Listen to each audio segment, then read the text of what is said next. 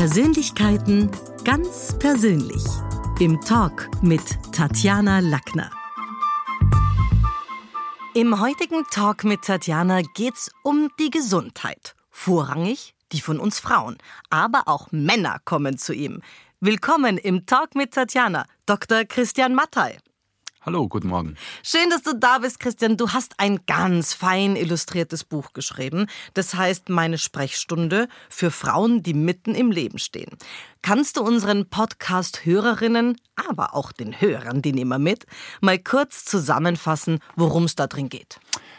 Also die Idee war, ähm, ja, vordergründig den Frauen äh, einen Leitfaden mit nach Hause zu geben, primär auch, was man selber dazu beitragen kann, damit es einem gut geht, auch in einer Lebensphase, wo sich einiges verändert und wo unter anderem auch Beschwerden auftreten können. Also das Buch hat einen sehr ganzheitlichen Ansatz. Das ist und das ist wunderschön gemacht. Wirklich sehr, sehr aufwendig. Ich meine, als jemand, der sechs Bücher geschrieben hat und ehemalige Buchhändlerin, es ist ein richtig schönes Buch. Dankeschön, vielen Dank. Das freut mich sehr.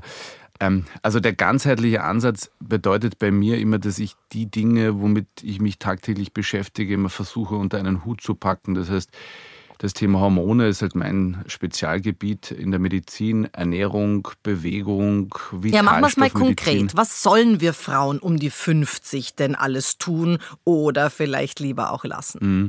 Also ich glaube, es ist ganz wichtig, ähm, dass man sich in dieser Phase und vielleicht sogar schon ein bisschen früher, weil das ist das, was sozusagen viele glauben, dass erst ab 50 Veränderungen stattfinden, die tatsächlich schon in den meisten Fällen ein bisschen früher stattfinden, dass man sich ähm, das bewusst macht und sich ein bisschen mehr mit dem Körper beschäftigt. Ja, es finden Veränderungen statt, die kann man, da kann man gegensteuern sozusagen. Klassisches Thema Figur, Stoffwechsel verändert sich.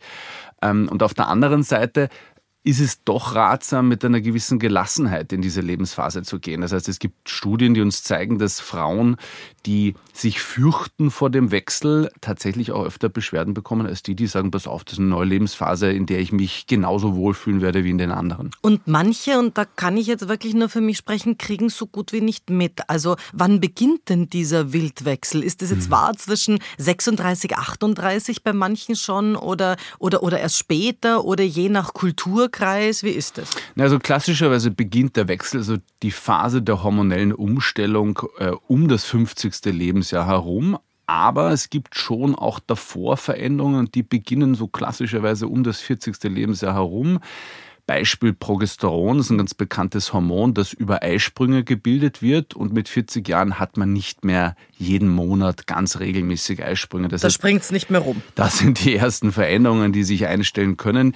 Die kann man merken, vollkommen recht, die muss man aber nicht merken. Das heißt, wir wissen, dass jede zweite Frau, die in den Wechsel kommt, gar keine Beschwerden hat und einfach nur merkt, dass der Zyklus unregelmäßig wird. Aber was viele uns auch geschrieben haben, ist, warum wird einem jetzt heiß? Was macht diese Hitzegeschichte aus? Weil das ist jetzt das Einzige, wo ich auch so, so ein bisschen diese Jahre betrachtend und jetzt weiß ich aber noch gar nicht, ob das der Wechsel ist, das Gefühl habe, ja, jetzt ist mal heiß. Jetzt mhm. geht's wieder. Woher kommt das? Ja, genau. Das Schwitzen äh, ist ein relativ unspezifisches Symptom, ja, das ja auch früher auftreten kann. Und dann kriegen viele die Angst, oh Gott, bin ich jetzt schon im Wechsel, obwohl ich erst 40 bin.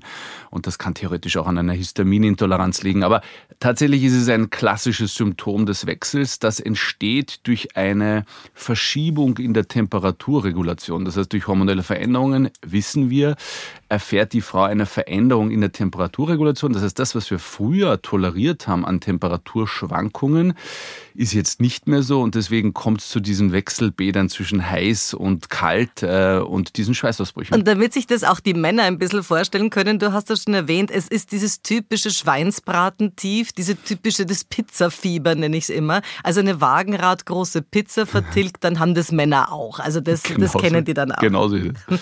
So das jährliche Blutbild gibt Aufschluss darüber, wie es uns, wie es bestellt ist mit unserem Hormonstatus, die Werte generell. Empfiehlst du das regelmäßig zu machen und was konkret sollte man sich dabei anschauen? Wie, wie, wie ist das? Mhm. Glaubst du ans Blut? Absolut. Ich bin ein großer Fan des Messens ja, und, und habe das auch erfahren in den letzten 15 Jahren meiner Tätigkeit, dass das durchaus Sinn macht. Ist es notwendig? Dass jede Frau, die in den Wechsel kommt, einen Hormonstatus erheben lässt? Nein, keinesfalls. Ja, wenn man keine Beschwerden hat, es einem gut geht, dann muss man sich auch die Hormone nicht anschauen. Es gibt viele, die das interessiert, die sagen, ich würde gerne mal wissen, was meine Hormone jetzt so machen und wie es ausschaut und komme ich im Wechsel oder bin ich schon im Wechsel.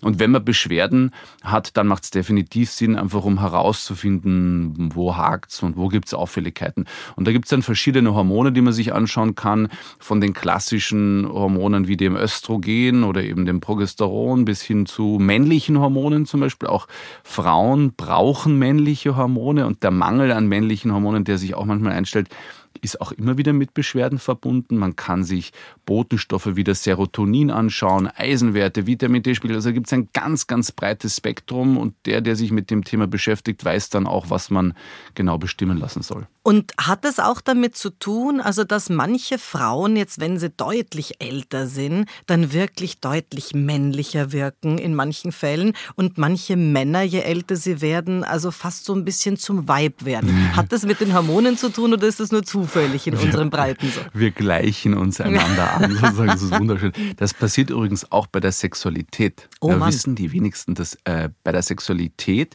äh, das Testosteron der Frau ansteigt und das des Mannes leicht abfällt, um sich sozusagen ein, ein bisschen den Emotionen hingeben zu können. Das heißt, sie übernimmt irgendwann. Na, sie gleichen sich sie an, gleichen auf, sich einer, auf einer Ebene. Ja, also die, um, die, um auf die Frage einzugehen, tatsächlich weiß man, dass die männlichen Hormone bei der Frau deutlich zeitverzögert abfallen. Das heißt, es kommt passagier zumindest zu einer relativen Dominanz der männlichen Hormone, was dann auch oft dazu führt, dass Frauen sagen, wissen Sie, das ist ganz komisch, mir wachsen jetzt vereinzelt Härchen an Stellen, wo ich es nicht will und wo ich es mhm. nicht hatte.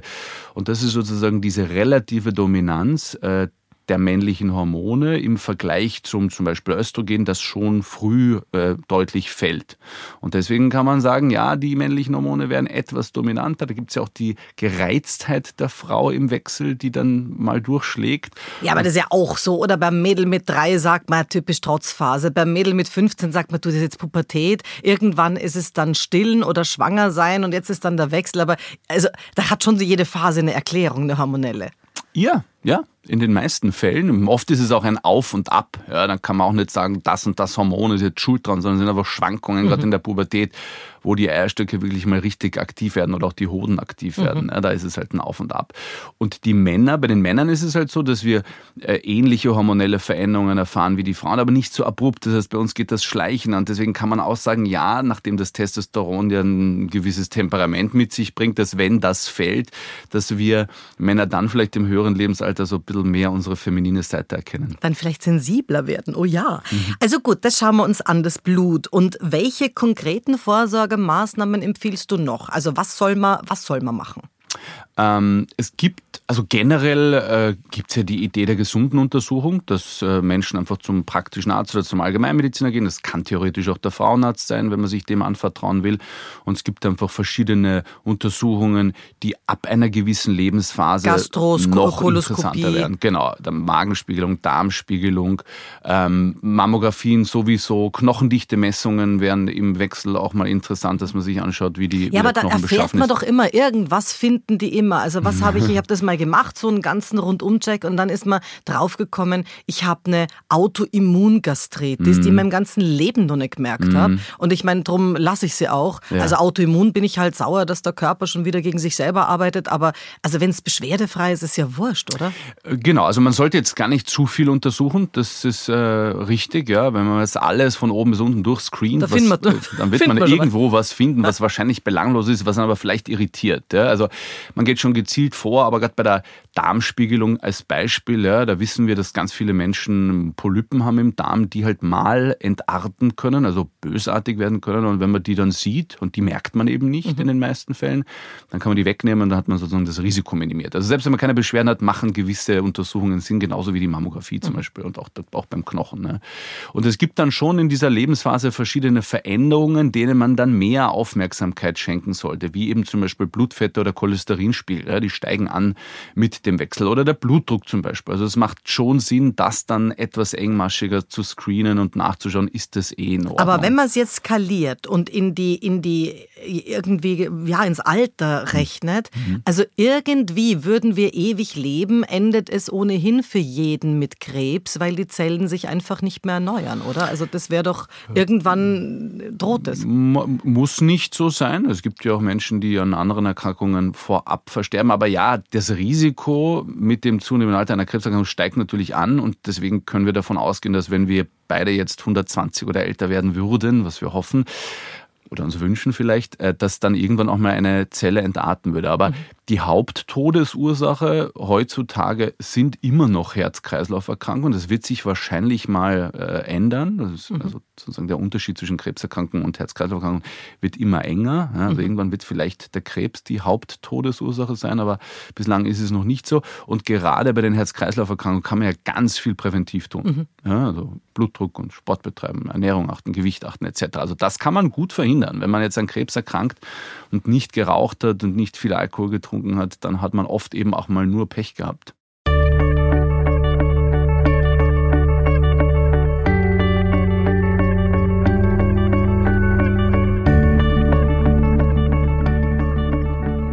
Christian Hashimoto betrifft vor allem Frauen. Als die Tschernobyl-Katastrophe über uns kam, da waren viele von uns noch Kinder oder Jugendliche. Heute stehen sie in der Mitte des Lebens und manche Schilddrüse kann sich nachweislich an diese Zeit erinnern. Was hilft? Also der Hashimoto ist tatsächlich eine, eine sehr weit verbreitete Erkrankung, die ähm, oft mal lästig sein kann. Ja? Also ungefähr jede zehnte Frau in Österreich leidet unter einer Schilddrüsenfunktionsstörung. Jetzt gibt es verschiedene Fälle. Ja. Es gibt Frauen, die klassischerweise einfach dann nur eine Schilddrüsenhormontherapie benötigen. Das heißt, wenn die Schilddrüse nicht mehr ordentlich funktioniert, dann Novatyral jeden Tag. Genau, dann ersetzt man einfach das, was fehlt und was die Schilddrüse nicht mehr leisten kann. Darüber hinaus, und das ist was, womit ich mich eigentlich ganz gern beschäftige, kann man schon viel äh, unterstützend tun. Man kann jetzt zum Beispiel Selen äh, zuführen. Dieses Spurenelement ist sehr, sehr gut untersucht in Bezug auf die, die Fehlregulation des Immunsystems. Das ist da sozusagen unterstützt unterstützend wirkt. Vitamin D gibt es tolle Studien. Es gibt Ansätze bei der Ernährung, also zum Beispiel Gluten. Ja, äh, auf das zu verzichten könnte sich positiv auswirken. Genau. Mhm. Also wir wissen ja, dass Hashimoto eine entzündliche. Erkrankung ist. Das alles, was antientzündlich wirkt, ist diesbezüglich hilfreich.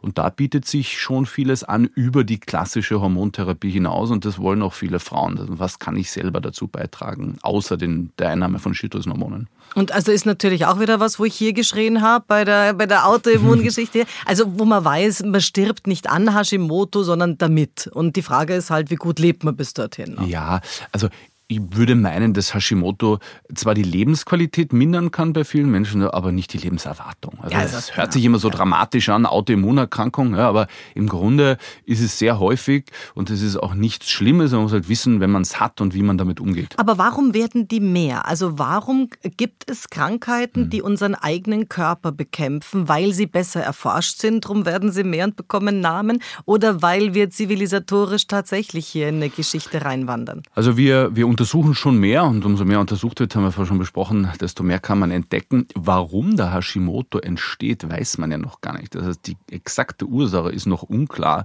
Skurrilerweise, das ist in der Medizin aber gar nicht so selten, dass obwohl Erkrankungen teilweise sehr, sehr häufig auftreten, kennt man die genaue Ursache noch nicht. Mhm. Stress ist ein großes Thema. Also bei vielen Frauen ist chronischer Stress äh, die Ursache oder zumindest der Auslöser dieser äh, Autoimmunerkrankung, dieser Störung des Immunsystems. Immunsystems. Man munkelt auch, dass eben radioaktive Strahlung ein Thema sein kann, Jod ein Thema sein kann. Also es gibt unterschiedliche Ansätze. Ja, also ich bin eine Generation gewesen, da gab es ja in der Volksschule noch die Jodpille, mhm. Äh, die man irgendwie, wo, wo, damals meine Mutter sich super unbeliebt gemacht hat, zu sagen, das unterschreibe ich nicht, nein, ja. das nimmt sie nicht. Mhm. Aber, aber also das war ja noch Usus, dass man jetzt eine Jodpille nehmen muss. Kommt also, das, hat das auch damit zu tun? Naja, Jodexzesse. Also mhm. man, man weiß, dass in, in Salz. Äh, nicht unbedingt Salz, nein, das wird es nicht, nicht äh, ausmachen, weil da ist die Menge an Jod viel zu gering, okay. aber wirklich in Gebieten, wo halt übertrieben viel Jod konsumiert wird oder zugeführt wird oder auch über ein Kontrastmittel, also in Kontrastmitteln ist ja oft äh, eine große Menge an Jod drin, dass ein Jodexzess durch die Gabe eines Kontrastmittels zum Beispiel damit zu tun haben könnte. Ist Was aber sind Gegenden, wo es viel Jod? Immer, immer noch unklar. Ähm, ich, Ukraine ist zum Beispiel ein, ein Gebiet gewesen, glaube ich. Österreich ist generell ein Jodmangelgebiet. Mhm. Ja, also da ist eher der Bedarf da, mehr Jod zuzuführen. Hat aber Hashimoto ohne Ende. Hat, genau, also das ist eh ein unklares Thema. Also wir wissen es einfach noch es nicht. Es hat doch mit der Tschernobyl-Wolke zu tun, ich sag's dir, wer weiß. Äh, wir wissen es nicht genau, ja. Aber es ist tatsächlich zunehmend und wenn du mich fragst, ob dieses Thema chronischer Stress tatsächlich auch äh, ein großes Thema ist, dann äh, ja, also in meiner Praxis, äh, gerade in Zeiten Aber das mit dem Stress ist doch so schwierig, weil da auch viele wahrscheinlich ein völlig anderes Körperempfinden haben. Also die, diese, sobald irgendwas kränkend wird oder Mobbing oder sonst wie gestresst, dann spüren wir es. Mhm. Aber unter einem gewissen Zug stecken wir doch alle, wo ja für manche auch dieser Nektar mhm. des, des Selbstwertgefühls, dass Stress sogar lebenswichtig ist, mhm. weil die jetzt mit Ruhe oder mit Chill gar nichts anfangen können. Ja, also ich bin auch kein großer Fan des Begriffs Stress, weil das ja im Ursprung gar nichts Negatives mhm. hat. Ja, tatsächlich, wie du richtig sagst, brauchen wir alle einen gewissen Stimulus und einen gewissen Ansporn. Und ich glaube auch, dass es aber sehr, sehr individuelles ist. Das heißt, jeder geht mit Stress unterschiedlich mhm. um und kann damit auch unterschiedlich umgehen. Und was den einen anspornt, belastet den anderen so sehr, dass er daran zugrunde geht.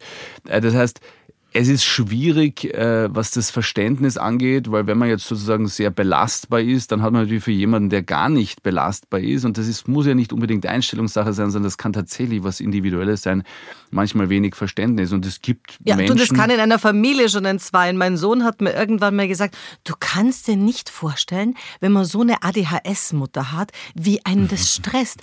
Also der ist schon gestresst vom Zuschauen bei meinem Leben. Da hat er jetzt noch nicht einmal teilgenommen in einen mhm. Tagesverlauf auf und sagt ja schon, das ist Wahnsinn. Also ich, es belastet ihn schon. Ja, also ich glaube auch, dass wenn man, wenn man Eltern hat, die sehr erfolgreich sind und sehr fleißig und ähm, sehr karrierebewusst sind, dass das Kinder durchaus auch stressen kann, mhm. ja, weil sie sich natürlich an denen orientieren, sich denken, wie soll ich denn mit der Mama mithalten können? Ja? wie soll ich jemals mein Leben nicht mehr vom Bett aus organisieren? Anti-Aging, Christian, liegt im Trend. Das Aussehen der Frauen noch vor ja, einigen Jahrzehnten hat nichts mehr mit dem von heute zu tun. Mit 50 sind Frauen heute nicht alt, mit 70 beginnen manche noch neue Sportarten. Aber was braucht's dazu? Du bist ja da so ein bisschen ein Jungbrunnenarzt. Also ich glaube, dass, ähm, dass die meisten, die Anti-Aging interessiert, und da gibt es ja auch große Unterschiede, es gibt manche, die die finden es schön, wenn sich Falten entwickeln, weil das einfach eine Geschichte erzählt. Und andere wiederum leiden darunter, wenn die erste Falte oder das erste graue Haar entstanden ist. Ja.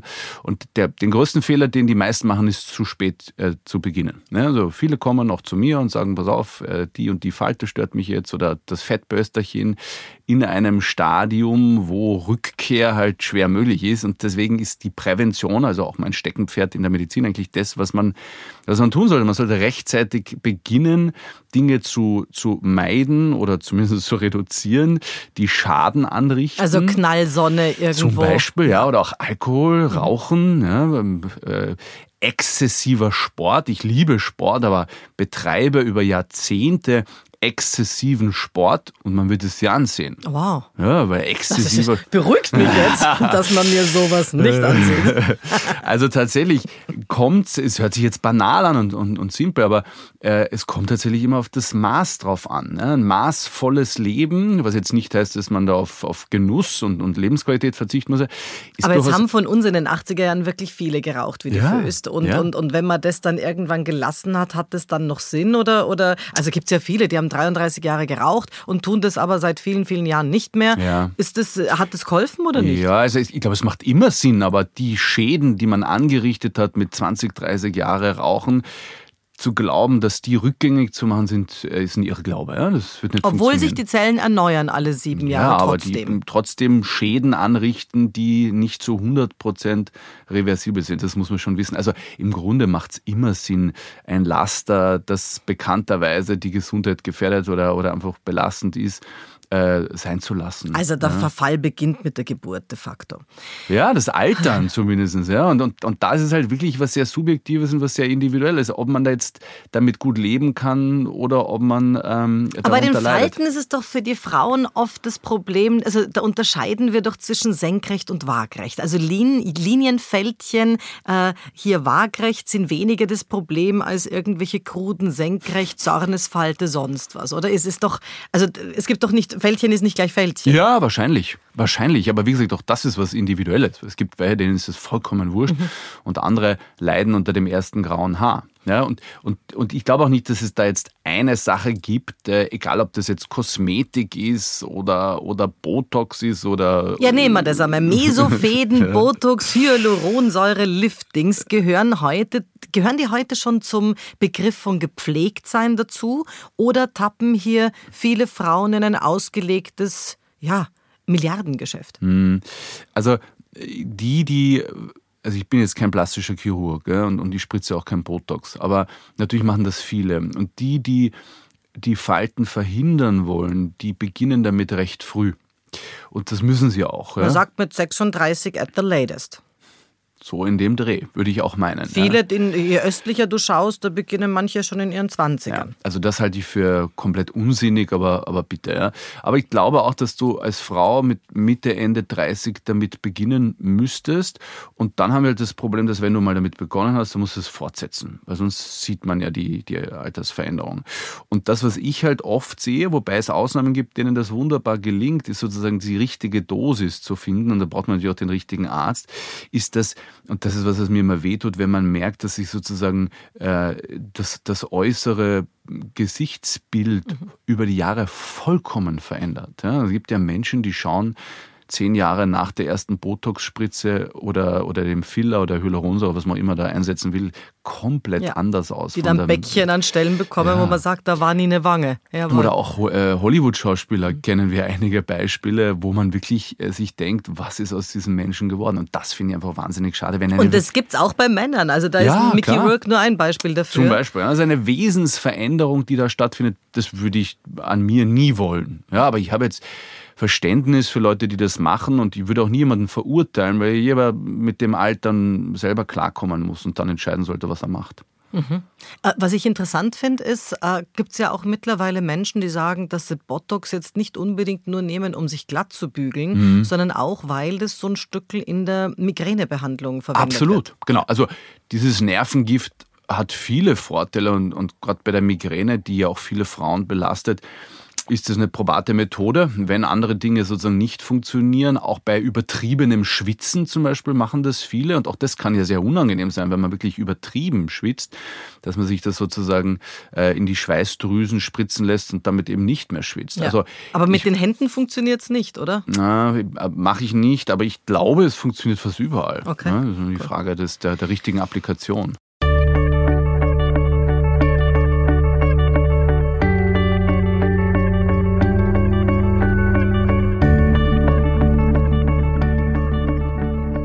Du, warum wurden jetzt beispielsweise die beiden Weltkriegsgenerationen wirklich messbar alt? Mhm. Und zwar gemessen auch an heute, haben uns da also viele, viele eingeholt. Ja, Ich bin, Juppie Hess, das ist nur ein Beispiel davon. ja, meine Großmutter ist auch ein Beispiel. Meine Großmutter ist 102 Jahre alt, cool. lebt auch noch, ja.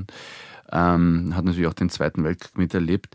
Ähm, ich glaube leider, unter Anführungsstrichen, dass es was mit Hungerperioden zu tun hat. Ja. Ja, also Hungern, Schrägstrich Fasten über viele Jahre in einem wirklich ausgeprägten Ausmaß, das kennt man ja zumindest aus dem Tierversuch, hat tatsächlich entscheidende lebensverlängernde Wirkungen. Und da kommen wir jetzt mit der modernen Autophagie hin? Mhm. Oder ist es was, wo du sagst, naja, also eine, eine Hungersnot ist schon noch mal was anderes? Weil natürlich die Mangelerscheinungen der Hungersnot, die sind dann auch wieder kein Spaß Genau, und genau. machen nicht Jünger. Ja. Also Autophagie hilft? Mhm. Also ähm, man müsste es halt wirklich konsequent betreiben. Ja. Äh, Das, was wahrscheinlich noch wichtiger wäre, ist das Fasten über den Abend hinweg. Also es gibt ja viele, die zum Beispiel das Frühstück auslassen und dann am Abend aber ganz normal essen und sozusagen diese sechs oder acht Stunden Essensfenster, das man da zur Verfügung hat, dann am, am Abend nutzen. Ich glaube, das ist nicht so effizient, wie wenn man jetzt wirklich aufs Abendessen verzichten würde. Also das klassische Dinner Canceling mit in das intermittierende Fasten einbezieht, mhm. wobei es auch Studien gibt, es gibt wirklich aus renommierten Journalen gute Studien, die auch gezeigt haben, dass ähm, dass eine deutliche Reduktion der Kalorienaufnahme ähnliche Effekte hat wie das intermittierende Fasten. Mhm. Nur da müsste man halt wirklich um mindestens 30, 35 Prozent weniger Kalorien pro Tag zuführen als die, die man bräuchte, was darin endet, dass du pro Tag nie mehr als 1000 Kalorien essen Da sind wir aber dann schon bei der Emilia Romana. Wir sind jetzt bei der, bei der Hormonspritzenkur, die letztlich mit 800 Kalorien am Tag da genau reinfällt. Äh, also jetzt für Frauen gesprochen, funktioniert übrigens auch für Männer. Ja. Also ist doch eigentlich, fällt es dann auch unter den Fastengedanken, weil da darfst du jetzt auch keine äh, Glutene, Brot und so weiter. Ich glaube, eine Toastscheibe darf man essen in der Früh, aber ansonsten müsste doch das dann in Ordnung sein. Oder wäre das zu viel Fleisch? Ähm, Nein, also vor allem, selbst wenn man sich jetzt auf Fleisch konzentrieren würde im Rahmen dieser, dieser Hormonkur, dann ist ja die Kalorienmenge so gering, dass ja. man da gar nicht viel Fleisch essen könnte dafür. Also okay. Also jetzt täglich Fleisch zu essen ist natürlich nicht optimal. Und man kann es ja mit Fisch und, und Genau, so die Ideen der, des Essenplans äh, divergieren auch, da hat jeder unterschiedliche Ansätze, aber man muss tatsächlich diese, diese, dieses Fastenschema verfolgen im Rahmen dieser Kur. Und das Fasten per se hat, hat ganz viele positive Effekte. Es gibt ja auch viele Frauen, die sich unter dieser Kur sehr, sehr wohlfühlen mhm.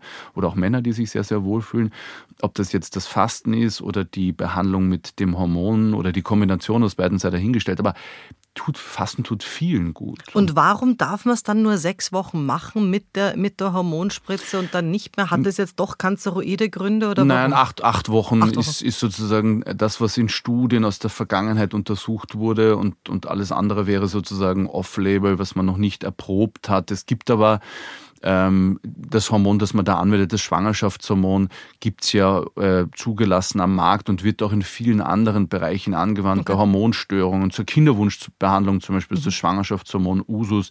Also es ist ein, ein sicheres äh, Hormon, okay. aber es wird ja zum Abnehmen zweckentfremdet mhm. verwendet, also dafür ist es offiziell nicht zugelassen und da gibt's Studien aus der Vergangenheit und die liefen über acht Wochen, deswegen limitiert man. Und was ich so spannend mit dem HCG finde, es geht nämlich auch in die andere Richtung. Also es wird angeblich auch in Spitälern verwendet von Menschen, die eher mit der unteren Gewichtsgrenze zu kämpfen haben, also bulimische und so weiter, äh, wo es einfach, ich meine, also das weiß man, wenn man HCG-Spritze nimmt und fünf Mannerschnitten isst, dann hast du gleich eineinhalb Kilo mehr. Ja? Also es geht auch in die andere Richtung. Na, das HCG hat einen stimulierenden Effekt auf die männlichen Hormone zum Beispiel und auch auf die Schilddrüse. Mhm. Und gerade bei Essstörungen weiß man, dass das gesamte Hormonsystem Immunsystem runtergefahren wird, inklusive den Hormonen, die aus der Hypophyse kommen und dem Hypothalamus, also aus mhm. Zentren des Gehirns. Und beißt sich mit Hashimoto nicht, darf man trotzdem verwenden. Das beißt sich mit dem Hashimoto ja. nicht. Aber diese, diese Kur, die es ja lange Zeit auch in Österreich irgendwie so in der Mittelweg gab, so zwei Tage isst du voll und zwei Tage isst du nicht und, und so. Also das ist was, wo ich finde, das funktioniert nicht und da irritiert man auch den Körper mehr. Na, einen Tag essen, einen Tag so nicht essen, rum, sondern der Klassiker. Ja. ja. Ähm, ich mache Ernährungsberatung seit 20 Jahren, weil ich auch Ernährungsmediziner bin und bin davon abgekommen zu sagen, das ist eine gute Diät und das ist eine schlechte. Sondern es geht für jeden anders. Es ist extrem individuell. Und ich sage ganz ehrlich, ich habe einige Patientinnen, die dieses Schema ein Tag essen, ein Tag nicht essen verfolgen und damit gut fahren, mhm. weil es sozusagen eine ganz klare Vorgabe hat. An einem Tag kasteist du dich und am anderen Tag könntest du ja rein rechnerisch das Doppelte essen, was man dann nicht tut, aber du hast zumindest einen Freifahrtschein und musst dich da nicht drum kümmern. Viele nehmen damit gut ab, viele nehmen damit auch gar nicht ab, weil sie am Esstag dann viel zu viel konsumieren es muss funktionieren, man muss sich wohlfühlen und es sollte im Idealfall eine, eine, langfristige gute Strategie sein. Aber es ist grundsätzlich von oben drauf geschaut schon pervers, dass wir in einer Welt leben, in der seit den 80er Jahren äh, mehr Menschen an zu viel Nahrung sterben als an zu wenig. Also Absolut. es ist schon so die Epidemie des 21. Mhm. Jahrhunderts Diabetes und ist schon ein Thema. Ne? Ah, absolut, ja. Also die Diabeteszahlen nehmen, nehmen kontinuierlich zu und das ist eine ganz unangenehme, üble Erkrankung, die ja ganz viele Organe belastet und betrifft. Ähm, auch Corona-Kilos jetzt ja, sind ja in allen äh, Medien und, und ist ein großes Thema. Und ich kann es auch irgendwo verstehen, ja, dass wenn man sozusagen viele, vieles an Lebensfreude verliert, Ja, dass man sozusagen irgendwo Trost sucht oder irgendwo kompensiert und das finden halt viele im Essen. Ja, und vor allen Dingen macht doch einfach Fernschauen dick. Also jeder weiß, wenn er jetzt mhm. sich eine, eine Binge-Staffel reinschmeißt, also das macht man halt meistens nicht nur mit dem Apfel, an dem man nagt. Richtig. Und da, da kriegen wir dann den Setpoint, diesen Sättigungspunkt nicht mit und futtert drüber hinaus. Ja, ist, ich glaube, das, was ein Riesenproblem ist, sind Automatismen. Mhm. Das heißt, nach Hause kommen, entspannen, auf die Couch setzen, mhm. während des Fernsehens was essen das ist ein Automatismus, den ganz viele verfolgen. Und das wissen wir auch aus der Wissenschaft, dass alles, was das Gehirn kennt, gewohnt ist, das lieben wir. Wir lieben. Das nennen wir zu Hause. genau. Wir, wir lieben sozusagen einen gewissen Rhythmus und eine gewisse Regelmäßigkeit und Gewohnheit und alles, was wir verändern müssen, ist mühsam. Und deswegen sollte man sich wahrscheinlich mal primär die Gedanken machen, habe ich jetzt wirklich Lust auf Chips oder habe ich wirklich Hunger oder mache ich das jetzt einfach nur, weil ich meinen Hintern auf die Couch gesetzt habe? Ja, genau. das ist genau. wirklich, öfter ja, ist es ein Automatismus als die Lust. Ja, vor allem, ich kann mich erinnern, ich war mal irgendwann in so einem abgefahrenen amerikanischen Sporthotel und da ging der Fernseher nur gekoppelt an, wenn du auf dem gegenüber, also gegenüberstehenden Radl drauf dich gesetzt, ah. auf dem Ergometer. Also da gibt es ja. dann ganz andere, wo man sagt, na bitte, jetzt muss ich wieder radeln, damit ich irgendeinen Tatort sehen kann. Ja? Also man kann sie auch koppeln. Ja, theoretisch ja. Du hast du den Film The Bubble gesehen? Nein. Ja, das ist ein Film für dich. The Bubble zeigt, wie sich reiche Rentner in Florida fit halten. Und da ist so ein bisschen die Frage, das ist ja mittlerweile eine der größten äh, Kommunen in den Vereinigten Staaten, die da wächst. Äh, hier mitten in Florida ein, eine Riesenanlage, wo, ja, wo Rentner alle möglichen Dinge machen können und wohnen können und Angebote haben.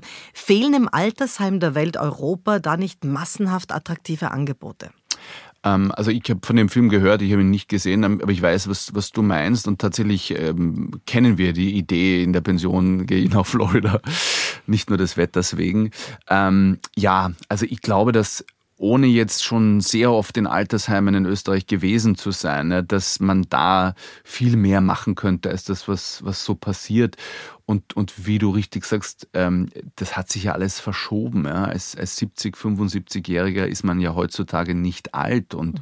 wenn es gut geht und man gut beieinander ist, kann man da auch noch, wie du richtig sagst, neue Sportarten erlernen. Das war wie, das wie ein riesen Summersplash für Rentner, wo natürlich auch Pflege mit dabei ja. ist, ganz klar. Aber, und das haben die Menschen gesagt, ich fand das so witzig, eine Österreicherin hat den Film als Doku gemacht und ich glaube, sie hatte vor, ihn so zu machen, dass wir das alle jetzt furchtbar finden. Mhm. Also ich habe mir eher angeschaut, was kostet es? Ja, also ist das erschwinglich? Ich fand das gar nicht furchtbar. Ja. Und die, natürlich sind viele, viele Dinge amerikanisch und wo man sagt, okay, muss ich jetzt nicht haben, aber äh, schießen gehen, ich würde jetzt an keinen Schießstand mhm. gehen und so.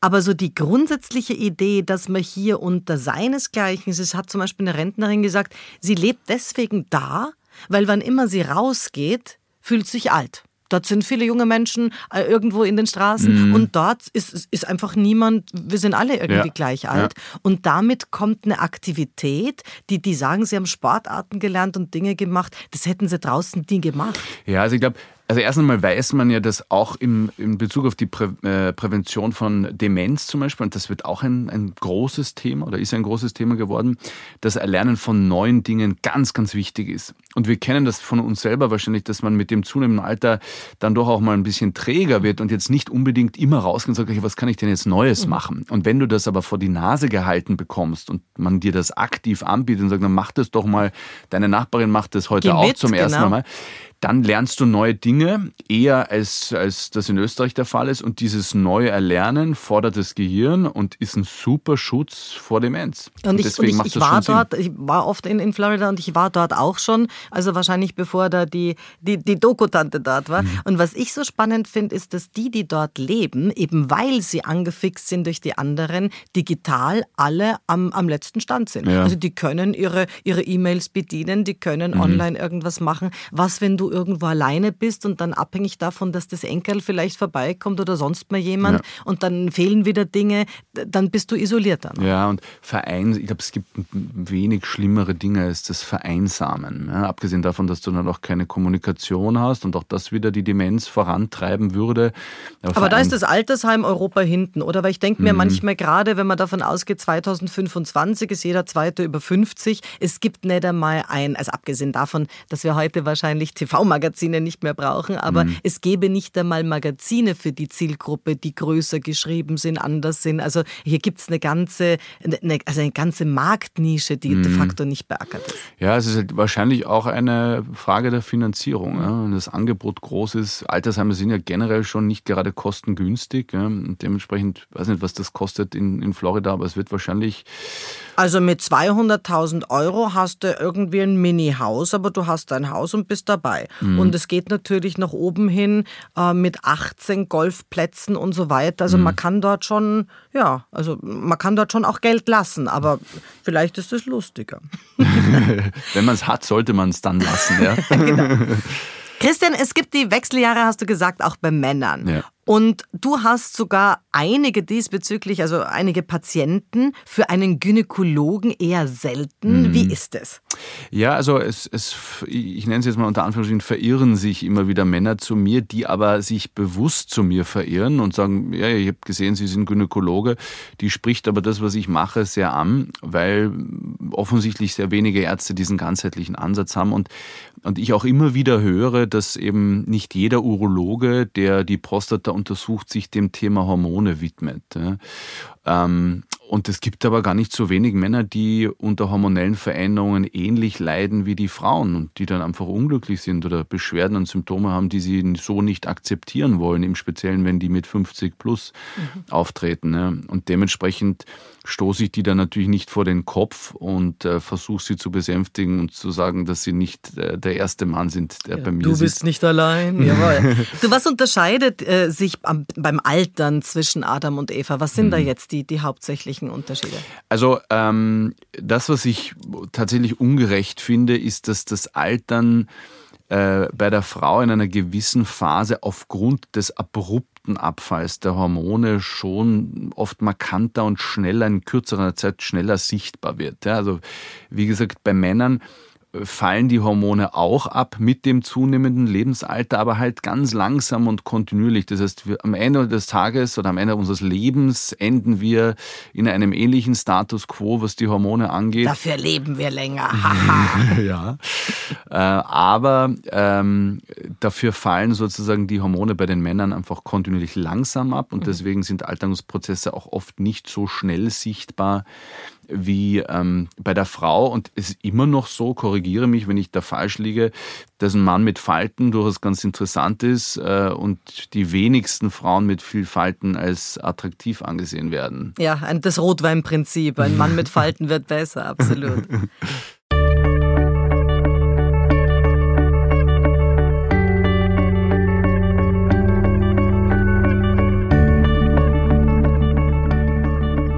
In deinem Buch, Christian, empfiehlst du auch regelmäßig Sport. Das ist ja so ein sehr dehnbarer Begriff. Was bedeutet das genau? Ist jetzt einmal in der Woche Tennis spielen eine Regelmäßigkeit oder braucht man zweimal wöchentlich Terrabandübungen, Gymnastik? Fällt Yoga unter Entspannung oder unter Sport? Was ist ein regelmäßig mhm. Sport?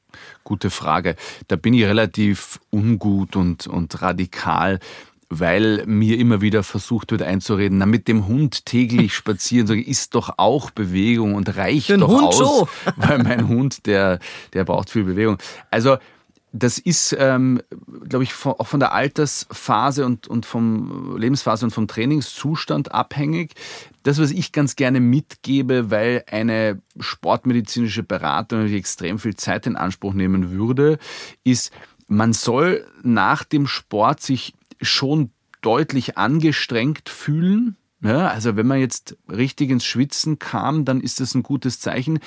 Man soll sich aber nach dem Sport besser fühlen als davor. Also es macht wenig Sinn, sich zu zerstören, wenn man es nicht gewohnt ist, weil dann ist sozusagen das Mindsetting ein schlechtes und man hat das Gefühl, irgendwie schadet mir das mehr, als dass mir das einen Nutzen bringt.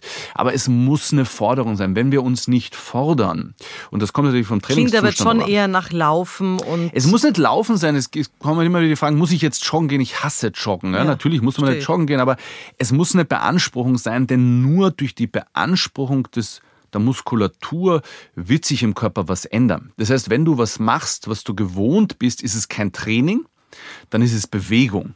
Und es gibt einen riesen Unterschied zwischen Bewegung und Training. Wir wollen uns trainieren, damit wir fitter werden und damit der Muskelabbau zum Beispiel im Alter nicht so voranschreitet, wie er es sonst täte. Und dafür müssen wir über ein gewisses Belastungsniveau hinausgehen. Und das tut weh. Mhm. Und das wollen die wenigsten. Das Aber das ich, muss ja. so sein, damit es einen Effekt hat. Also großer Unterschied Bewegung und Training.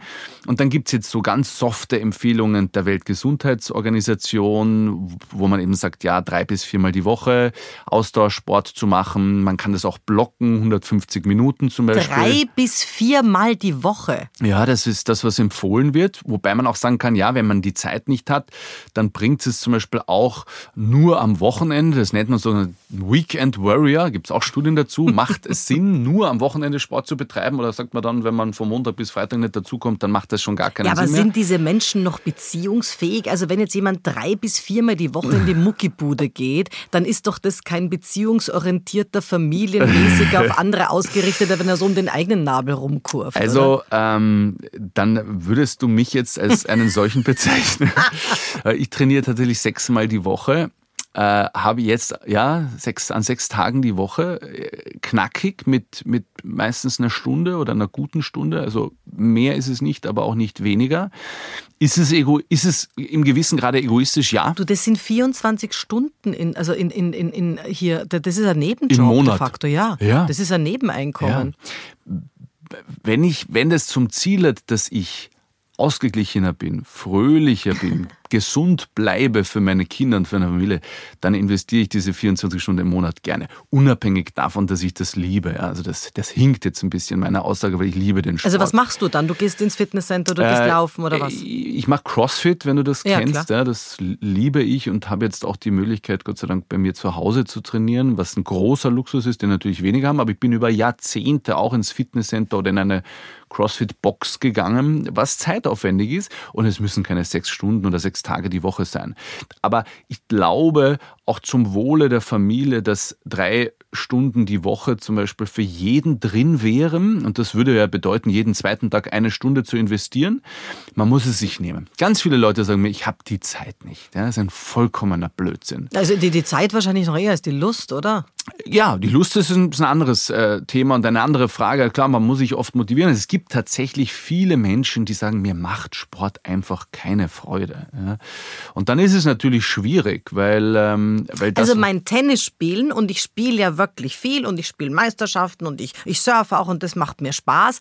Aber es ist Spaß, das fällt eher unter Bewegung, weil es ja eine immer wiederkehrende Geschichte ist, die der Körper dann schon kennt. Das ist jetzt nicht das große Training. Ja, ich meine, also wenn du jetzt Tennis spielst, mhm. Dann hast du ja unter, eine unterschiedliche Intensität, ja. wenn du auch mal ein Match spielst ja. zum Beispiel. Ja. Und auch im Training könnte das der Trainer ja äh, steuern, auch wenn du die Bewegungen kennst. Aber du wirst wahrscheinlich das auch kennen. Aber das wird gelten. Das würde gelten. Na, läuft, komm, super. Alles, was, was Spaß macht, ist, ist gut. Ja, wenn man jetzt sagt, okay, ich bin jetzt Sportschachspieler, dann ist es vielleicht nicht optimal. aber ansonsten, also ich habe selber früher viel Tennis gespielt und ich weiß, wie sehr man beim Tennis schwitzen kann. Und dementsprechend äh, kriegst du hier hier mein, mein, mein Okay. Ah, super. Wie stehst du zu den Pure-Verschreibern oder auch Biogener der Orthomolekularmedizin? Wie ist denn das? Also ich bin selber Orthomolekularmediziner und, und deswegen grundprinzipiell Fan äh, dieses Zweiges der Medizin. Aber warum heißt sie überhaupt so? Ortho heißt aus dem Griechischen richtig, ja. Orthographie. Warum seid ihr die richtigen irgendwas nein, es geht um, Nein, es geht, um, es geht dabei um das, das richtige Verhältnis von Substanzen Substanzen im Körper, die auf natürliche Art und Weise ja eh schon im Körper vorhanden sind. Außer man arbeitet jetzt zum Beispiel mit Pflanzenextrakten, die nicht gezwungenermaßen im Körper vorkommen müssen. Aber wenn man jetzt Vitamine oder Spurenelemente oder Mineralstoffe einsetzt, dann sind die ja im Körper vorhanden. Und da geht es eben darum, darauf zu schauen, dass man sozusagen mit allem gut versorgt ist, ohne überversorgt zu sein. Und deswegen bin ich diesbezüglich ein Riesenfan des Messens geworden. Das heißt, man kann sich ja alles im Blut anschauen. Und sich mal ein Bild machen. Das ist auch das, was ich empfehle, dass man wirklich sagt, bevor man jetzt in die Apotheke geht oder in einen Biogener Store und sich dort mit Nahrungsergänzungsmitteln eindeckt, in der Hoffnung, es bringt was, sollte man wissen, was brauche ich denn? Ja, und vor allen Dingen muss ich auch wissen, nachdem ich das jetzt so neu erfahren habe und da gleich da erfahren habe, dass es ganz viele gibt, die das haben, bei einer zum Beispiel Autoimmungastritis mhm. ist mit B12 der Blocker, der Körper lehnt es ab, da kommst du überhaupt nur über die Spritze hin. Genau. Da kannst du einwerfen, was du willst. Genau. Man kann äh, viele Vitamine ganz gut über den Muskel verabreichen. In dem Fall wäre es natürlich sinnvoll. Ähm, da ist das Messen halt auch zielführend, dass man sich wirklich anschaut, was brauche ich, wo bin ich gut versorgt, wo nicht. Denn es gibt auch immer mehr Studien, die zeigen, dass eine Überversorgung mit Dingen nicht nur nichts bringt. Früher hat man immer gesagt, hilft's nichts, schaut's okay. nichts. Ja. Und heute weiß man sogar, dass es sogar Schaden anrichten kann. Also wenn man sich für dieses Thema interessiert, und ich bin ein, ein Riesenfan davon, weil ich in der Praxis sehe, dass man tatsächlich nicht selten mit orthomolekularen Substanzen den Einsatz von Medikamenten ersparen kann gerade was jetzt zum Beispiel die Stimmung angeht, ja, wird häufig verschrieben Antidepressiva und das gelingt nicht selten, wenn man einen Vitamin D-Mangel hat oder einen Mangel an B-Vitaminen und den Ausgleich, die Stimmung so aufzuhellen, dass man der Patientin das Antidepressivum ersparen kann. Ohne und dass es jetzt nur das Johanneskraut war, im Sinne von Johanneskrauttee. Auch Johanneskraut kann helfen. Ja, alles, was hilft, hat seine Berechtigung. Okay. Und meine Erfahrungen sind wirklich extrem positiv positiv. Wer misst, kann gut arbeiten und, und richtig einsetzen und wer richtig einsetzt, kann oft sehr, sehr gut helfen. Du schreibst, dass die Seele kräftig mitredet bei der Gesundheit. Also das bedeutet, Kränkungen können tatsächlich krank machen. Absolut. Absolut. Also was man ganz, ganz oft sieht und, und das, da habe ich einige Patientinnen davon, sind zum Beispiel Traumata aus der Kindheit oder äh, der Jugend, die ähm, einen ganz langen Leidens- und oft auch Krankheitsweg nach sich ziehen. Ja? Und wo man dann auch erkennen muss, dass sozusagen das organische Behandeln wenig Sinn macht, wenn, wenn die Wurzel des Übels in, in der Kindheit liegt, mhm. im, im Sinne eines Traumas. Also das seelische Wohlbefinden ist entscheidend für, für unsere Gesundheit. Und Welche Veränderungen hast du zum Beispiel bei deinen Patientinnen, aber auch bei den Patienten natürlich, durch die Pandemie wahrgenommen? Mhm. Kamen die nach ja, mittlerweile vier Lockdowns stärker zu sich mhm. oder weiter von sich weg? Das ist ganz unterschiedlich. Äh, da teilen sich die Lager. Es gibt ähm, einige, die, die sind aufgeblüht in den Lockdowns, weil sie gesagt haben, ich habe mehr Zeit für mich, ich kann jetzt Sport machen, weil ich mir sozusagen meine Arbeit im Homeoffice besser einteilen kann. Ich kann länger schlafen. Ich sitze dann im Pyjama am Computer und bin froh, wenn ich meine Arbeitskollegen nicht sehe und genieße das ja, und, und sind wirklich aufgeblüht darin und haben sich auch ein bisschen erholt von den letzten Jahren. Und andere wiederum leiden immens drunter und sagen, sie vereinsamen. Ja, muss ich mir vorstellen, wenn jemand Single ist und wirklich im harten Lockdown zu Hause sitzt, dann trifft er niemanden außer im Supermarkt und die Leute kennt er wahrscheinlich nicht. Also zwei Lager, die einen haben davon profitiert, die anderen leiden immens drunter. Gewicht haben wir schon angesprochen, ist bei vielen Thema, ja, wenn man die Nähe zum Kühlschrank hat, dann neigt man dazu, kennt jeder von uns, ihn öfter zu besuchen. Ähm, und ähm, und unterm Strich würde ich sagen, dass es eher negative Auswirkungen hat oder hatte als, als positive. Aber es gibt sowohl als auch. Mhm, mh. Ja, das, das, das kann ich mir gut vorstellen, dass das irgendwie was ist, wo man sagt, boah, da hat der eine das, der andere das. Du selber? Weil du hast ja als Arzt, äh, gibt es für dich keinen Lockdown, du ja. bist relevant und immer da und wahrscheinlich sogar mehr da für manche, die jetzt Zeit haben mhm. oder sich Zeit nehmen für die eigene Gesundheit. Also wenn ich, wenn, wenn ich mich jetzt entscheiden müsste, dann würde ich sagen, mich hat, äh, mich hat die Situation der Lock, die Lockdowns hat generell die Situation mehr belastet beruflich, weil es einfach weil mehr zu tun war, was jetzt für einen Selbstständigen jetzt nicht unbedingt mhm. verkehrt ist, aber es kann auch mal irgendwann zu viel sein oder mhm. genug sein. Und worunter ich zum Beispiel leide, ist, ist äh, die, die Traurigkeit unter Anführungsstrichen meiner Kinder, die halt wirklich, meine Kinder sind sieben und neun und die sind unabhängig von der Schule, was auch mühsam war und meiner Frau mit Home, äh, Homeschooling und Co. Einfach die Enttäuschungen, dass halt das und das nicht stattfinden kann und Kindergeburtstage nicht stattfinden und feiern und man halt nicht irgendwo in Kinos oder Hallenbäder oder sonstiges gehen kann. Das ist das, was mich schon auch mit traurig macht und wo man einfach nicht nicht helfen kann. Und was ist deine Prognose, wenn man heute zum Beispiel, also ich denke mir das oft, ich habe ja zwei Enkelkinder, bei meiner vierjährigen Viola äh, denke ich mir, wenn du die Hälfte deines Lebens, und so lange haben wir die Pandemie irgendwie mit 20 und über 20 Monaten gehabt, äh, hörst, jetzt nicht auf die Rutsche, Distanz halten, da, da, da. Also die Hälfte deines Lebens ist der andere eigentlich eine Gefahr mhm. und Distancing ein Thema. Mhm. Was wird das mit dieser Alpha-Generation machen?